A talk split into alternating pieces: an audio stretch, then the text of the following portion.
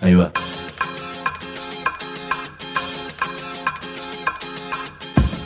La Vaca es una colecta de recursos, es una cooperativa de trabajo, es una página web, un periódico mensual, una editorial, una cátedra, un bar.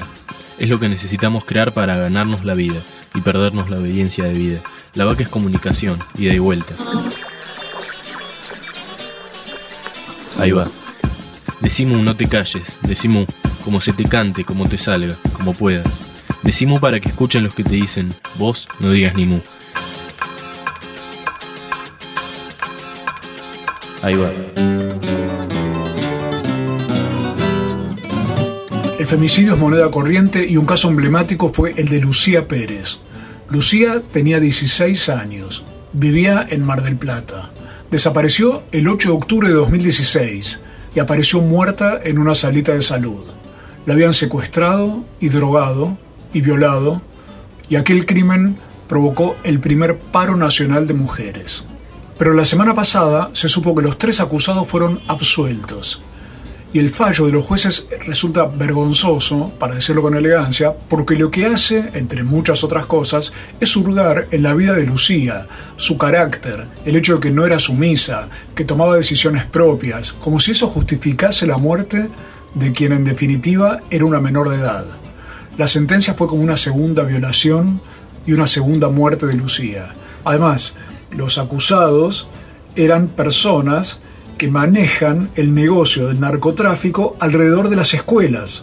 Endeudan a las chicas para tenerlas sumisas. Ahí sí, tenerlas sumisas.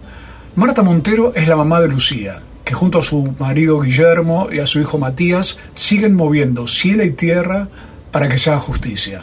La cooperativa La Vaca tuvo la iniciativa de invitar a Marta a Buenos Aires nos dieron una mano las amigas y amigos de ATE Nacional. Marta participó en asambleas, en encuentros y se decretó otro paro de mujeres con un acto muy importante en el centro porteño, en tribunales, en el obelisco y en Plaza de Mayo. En medio de todo esto nos hicimos un rato para charlar con Marta y con Matías sobre lo que pasó, sobre lo que pasa y sobre lo que va a pasar. Te propongo ir a este decimu urgente para conocer la historia y que el crimen de Lucía Pérez no quede impune. Ay, comunicadores, periodistas, escribas, locutores, editorialistas, opinólogos, denunciadores, mobileros, columnistas, conductores, especialistas, interpretadores. Mejor decir Estamos en MU, hoy nos armamos acá un estudio radial para recibir a dos personas que llegaron desde Mar del Plata Buenos Aires y que representan una de las situaciones que más me conmovieron en los últimos años y nos conmovieron a la cooperativa de trabajo La Vaca, pero cuando uso la primera persona es porque me tocó cubrir una de las primeras notas allí en Mar del Plata sobre el femicidio de Lucía Pérez. El, el caso en estos dos años cobró una relevancia cada vez mayor, pero de hecho en aquel momento generó el primer paro de mujeres que, existió en el país como una manera de rechazar esa, eh, ese crimen cometido además contra una menor de edad.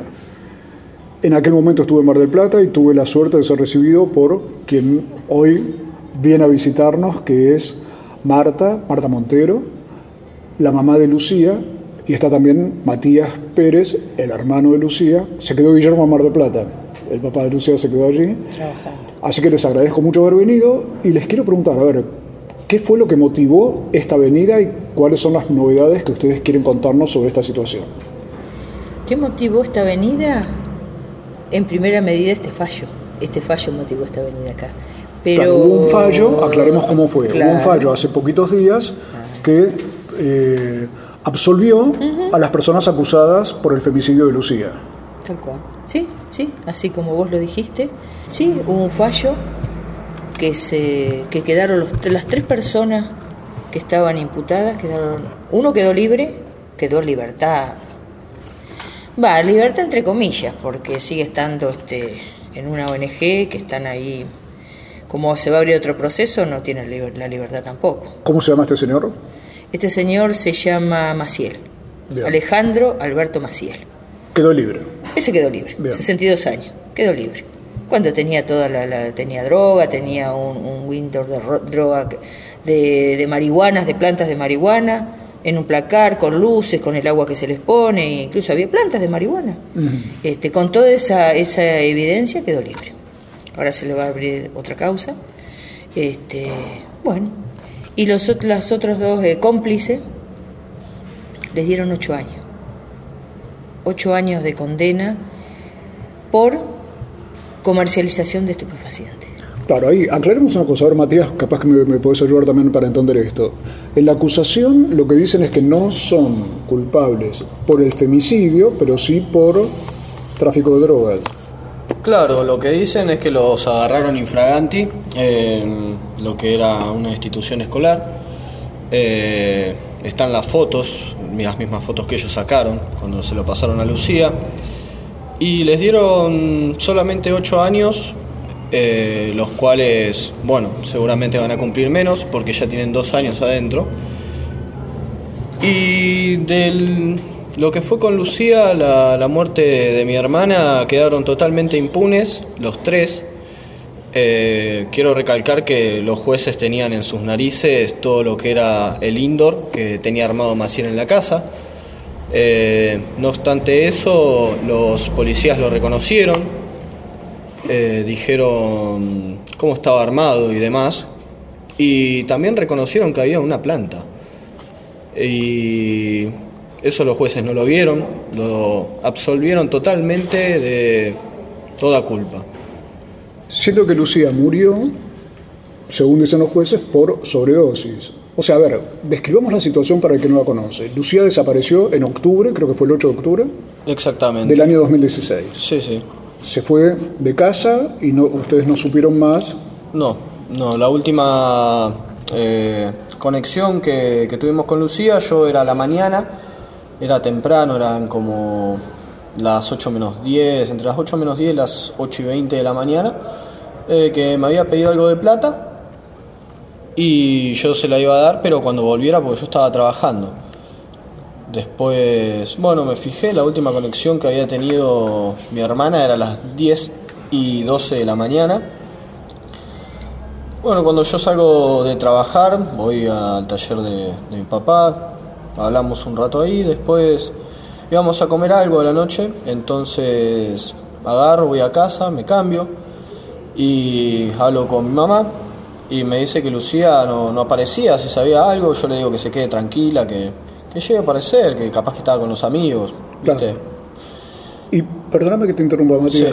Sí. Y lo que había ocurrido en la práctica, para, para que se entienda que fue esta sentencia, por qué es tan eh, eh, terrible la sentencia que han dado, lo que había ocurrido es que a, a Lucía se la habían llevado a una casa Claro.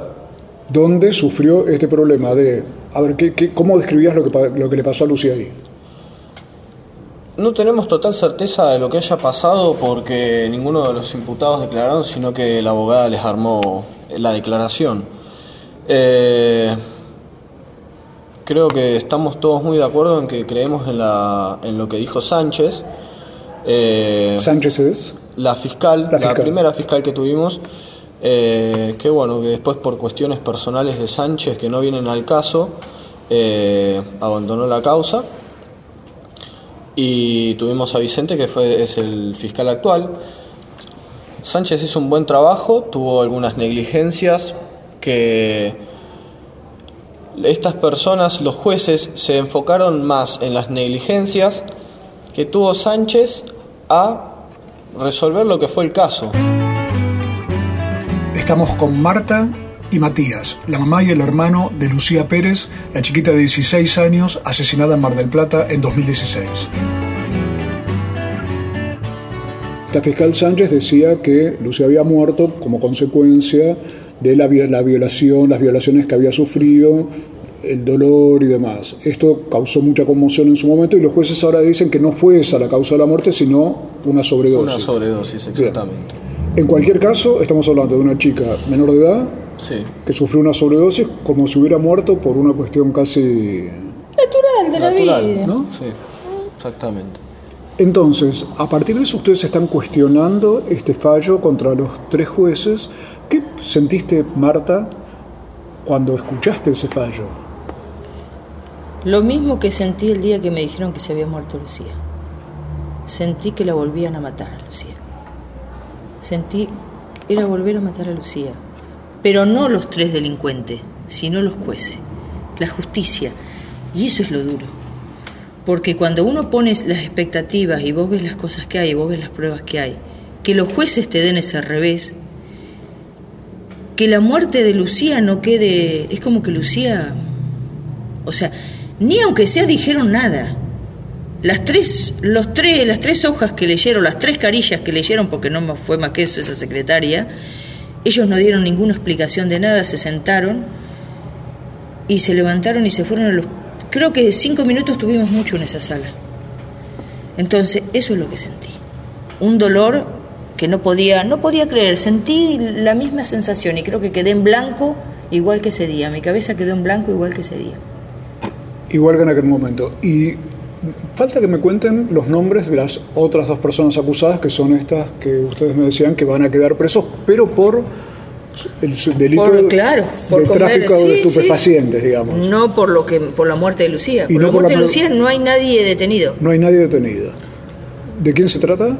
Se trata de Matías Gabriel Farías y Juan Pablo Fidani, a los cuales los jueces le dieron una sentencia de 8 años por, como ya mencioné, por venta de estupefacientes en cercanías de un establecimiento escolar. O sea, hay gente que vende drogas cerca de las escuelas. Esto está, eh, cuando estuve en Mar del Plata me lo reconoció todo el mundo. Existe como una mecánica acá donde además endeudan a las chicas, a menores.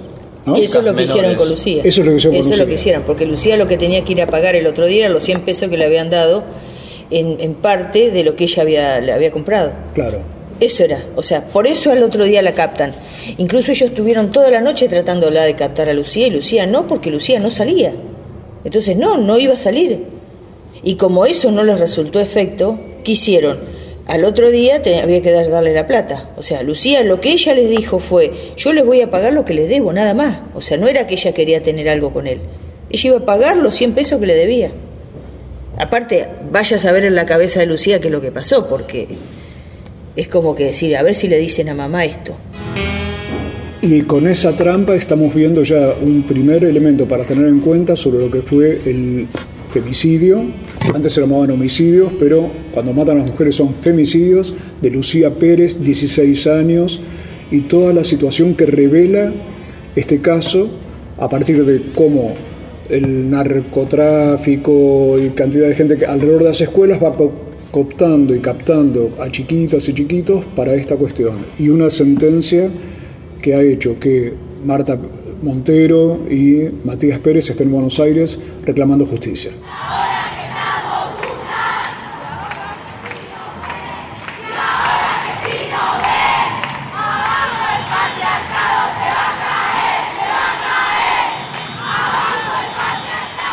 En un encuentro de Marta Montero con periodistas, actrices, diputados, estuvo Dolores Fonsi. Escuchala potente, de una impotencia muy emocionante lo que genera la unión de tantas mujeres juntas.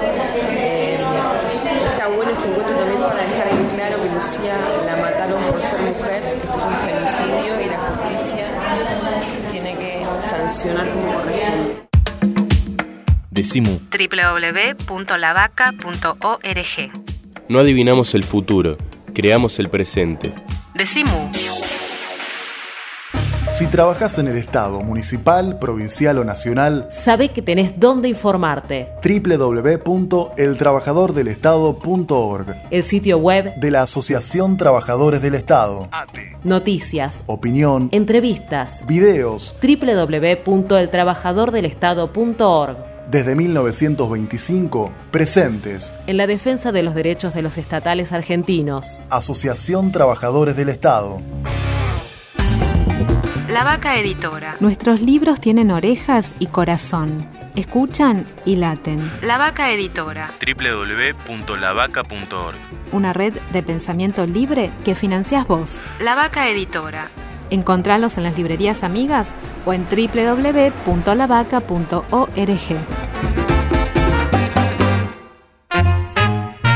El horizonte, el sol, el aire. Decimu. Creemos en dioses que existen. Decimu. Seguimos en Decimú, hoy nos hemos armado este estudio acá en MU, en Riobamba 143. Estamos con Marta Montero y con Matías Pérez, la mamá y el hermano de Lucía Pérez. Lucía es la chiquita de 16 años, asesinada hace dos años, en octubre de 2016, que generó en aquel momento el primer paro nacional de mujeres y que ahora tuvo una sentencia que estamos tratando de describir eh, por lo que significa, además, Matías, Marta, les, consultó esto, que la sentencia en lugar de investigar a los, a los acusados parecería haberse puesto a investigar a la víctima, a Lucía. ¿Es así? Sí, totalmente. Para nosotros es así porque en el fallo que dictaron no hacen más que hablar de la vida personal de Lucía, en la cual a nadie le interesa ni tampoco le incumbe a nadie, porque era una menor de 16 años, la cual tenía una vida, como cualquiera la puede llegar a tener, y tenía sus secretos y sus cosas que claramente las guardaba eh, para ella o se las contaba a sus amigas con quien tenía confianza. Eh, es una base bastante floja la que plantearon para dar este fallo y para que estos para que estas personas queden impunes, que no pase nada, que Claro. queden libres de todo lo que hicieron. Además, es como uno de lo que decís está muy bien, Matías, porque la, la- Lucía tiene una vida privada, tenía una vida privada, tenía secretos, pero ninguno. Secretos son con quién salgo, qué voy a hacer esta noche y demás. Exactamente. Nada de eso justifica el crimen, pero lo, pero lo que es increíble. Que eso, lo que- usan para justificar el crimen. pero lo usan jueces de la nación. o Que lo, use- que lo- ver, la defensa porque es parte de la Poné, estrategia. claro. Bueno, que lo use un vecino prejuicioso. Bueno, Bueno. qué sé yo. Pero que lo usen jueces. Para ejemplo, dar una sentencia. Hay una parte que me asombró, decía, no, pero era una chica con mucho carácter, Ah, bueno, ah, bueno, que Como había, había discutido con su papá. que había discutido. O claro. sea que por eso le da a ella autonomía para enfrentarse a tres tipos y que no sabemos qué pasó, que viendo el carácter de, de Faría, el día que se, se plantó ahí empezó a hablar y a gritar, hasta apropiar al guardia cárcel, que era un hombre de dos metros. A ver, contame esa situación. Bueno, una, ¿En el una juicio situación esto? violentísima, sí, al final del juicio. ¿Qué pasó? Cuando le da la sentencia, cuando Marcelac, nuestro abogado, cuando empieza a hablar, cuando termina, que le pide perpetua para él y perpetua para Fidani, entonces él dice, eh, me estás dando, pero a los gritos limpios, me estás dando perpetua. ¿Cómo? Perpetua de onda. Perpetua de onda, le dice. Entonces, ahí le dijo a Matías, la de tu hermana, así, ¿eh? Con toda la boca, la de tu hermana. Ajá. O sea, no voy a nombrar la palabra, pero la gente sabe lo que yo estoy queriendo decir. Eh, eso, y empezó a insultar que él no. Entonces, le dice la abogada, la abogada defensora, afuera, afuera, sáquenlo. Ese momento, él dijo textuales palabras: Yo no la maté, yo no la violé, yo no la empalé. Esa palabra, la última palabra que yo menciono, ya estaba fuera de, de contexto. Claro. ¿Por qué la trajo él? ¿Por qué la trajo él al contexto? Porque él no lo hizo, lo hizo el compañero. Él sí la violó, pero el que hizo eso fue Fidani. Ahí va. Y es la misma sospecha que tiene el fiscal, que el fiscal lo deja plasmado. Claro. Entonces ahí tenemos distintos elementos. La sospecha es que ellos mismos, al hablar, salta la, la cuestión. Exactamente, porque incluso ahí hubiese sido la oportunidad de los jueces de decir, venga, siéntese y diga lo que sabe. Porque nunca declaró, nunca se le escuchó la voz a Farías. Farías nunca dijo nada, Nunca solamente se le tipió lo que tenía que decir. Eso fue el discurso de él. E incluso, una vez que vino que él quería declarar, trajeron el discurso armado. Una vez que está armado el discurso, cuando llegó, se echó atrás y dijo que, que no, que él nos iba, vaya a saber qué, a hacer cargo de qué. Quisieron, le cambiaron el discurso. Ahora, Todas esas irregularidades pasaron. Exacto, pero además hay un detalle muy interesante en lo que ustedes cuentan, que es esto. Imaginen a este señor de, A eso que voy. hoy tiene 25 años y se pone a gritar y en Ante un tribunal sala, que a mí me, me, me- me inhibiría a uno lo inhibe tal cual, pero imaginen que Lucía, con una chica. una menor de edad, estaba en manos de estos tres individuos Bueno. y aparece después... Entonces a mí me van a decir que Lucía tenía carácter fuerte. ¿Cómo hace? Con uno solo es suficiente. Con uno solo, o sea, ¿qué me vas a venir? O sea, ¿me vas a poner en una sentencia que por el carácter fuerte que tenía Lucía se podría haber defendido con este tipo? aparte, por Lucía, parece que estamos hablando de, alguien a quien además le dicen que no era sumisa. Los jueces lo que tratan de hacer con estas palabras es decir, esta chica tenía mucha autonomía, como bien decís vos, o sea que estaba haciendo lo que ella quería. Y el planteo diferente que estamos haciendo en esta charla con Matías y con Marta Montero es no, una chiquita menor de edad, en manos de sujetos que trabajan con combis para ir a vender droga a la salida de la escuela y que son captados a partir del endeudamiento y van drogando a esos chicos o chicas para tenerlos sometidos, ¿de qué autonomía estamos hablando, no? El, a, vos cuando te pasó esto con este, esto que cuenta tu mamá, con lo de Farías que te gritaba y todo, ¿qué, qué sentiste en ese momento? Eh, la verdad es una sensación de bronca y de odio, de, de uno tener ganas de hacer justicia por mano propia porque la justicia quedó más que demostrado que no existe.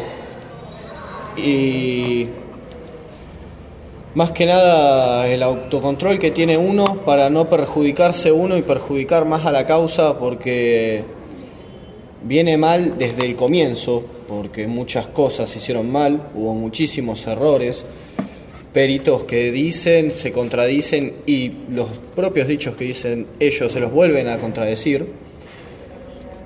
Todo muy, muy complicado, muy complicado la verdad, pero uno tiene que mantener la compostura para demostrar que uno es más persona que ellos, porque creo que estos seres tampoco merecen llamarse personas.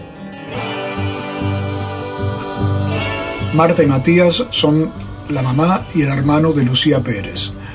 Nos están contando la vida a partir de aquel crimen.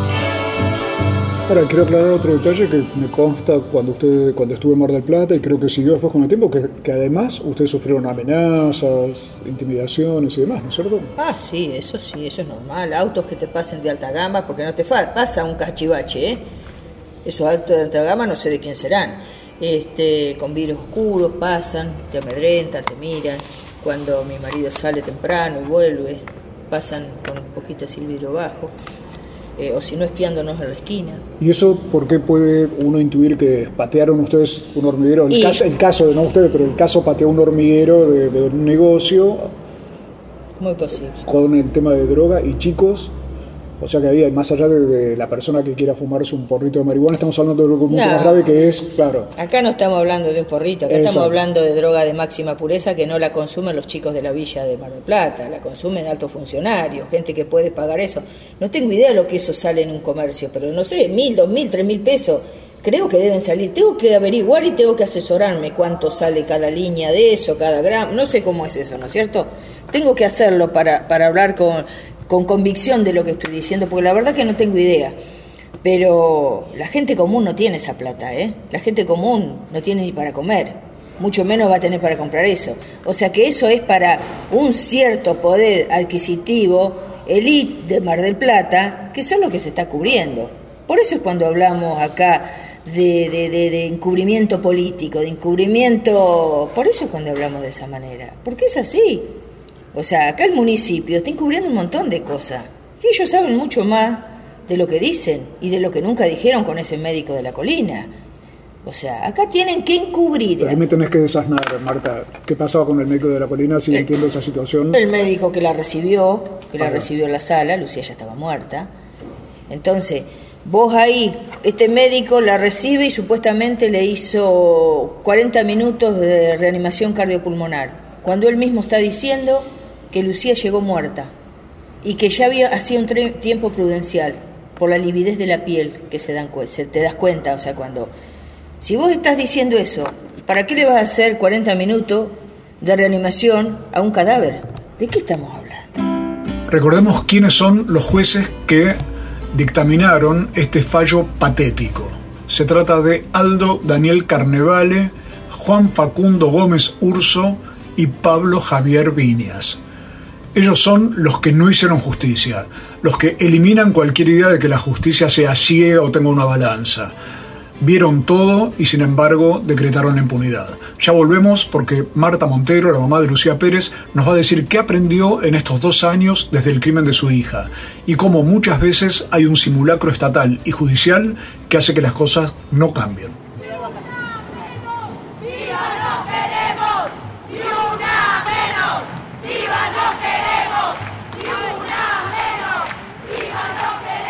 Y ahora la voz de Victoria Donda explicando su sensación a partir del crimen de Lucía Pérez. Me pareció muy bueno, enriquecedor, un momento para escuchar eh, y reflexionar cuáles son las necesidades que hoy realmente tienen, tenemos las mujeres en nuestro país. Decimu. www.lavaca.org Decimu. Decimu. Decimu. Decimu. El Sindicato de los Trabajadores de las Telecomunicaciones, pluralista, democrático y combativo. Nuestra página web www.foetrabsas.org.ar. Si sos telefónico, sos de Foetra. Cuando sea grande, quiero creer. Creer que es posible otra comunicación, otra información, otro periodismo, otra participación. Creer que es posible poder. Eso es ser grande para nosotras. Creer que es posible un medio social de comunicación libre, plural, autónomo. Eso construimos todos los días y por eso editamos 400.000 ejemplares mensuales. Construimos presente. Construimos futuro. Por una ley de fomento a las revistas culturales e independientes de Argentina, más comunicación, más democracia. www.revistasculturales.org Decimu. No adivinamos el futuro. Creamos el presente. Decimu. Por el derecho a la rebeldía.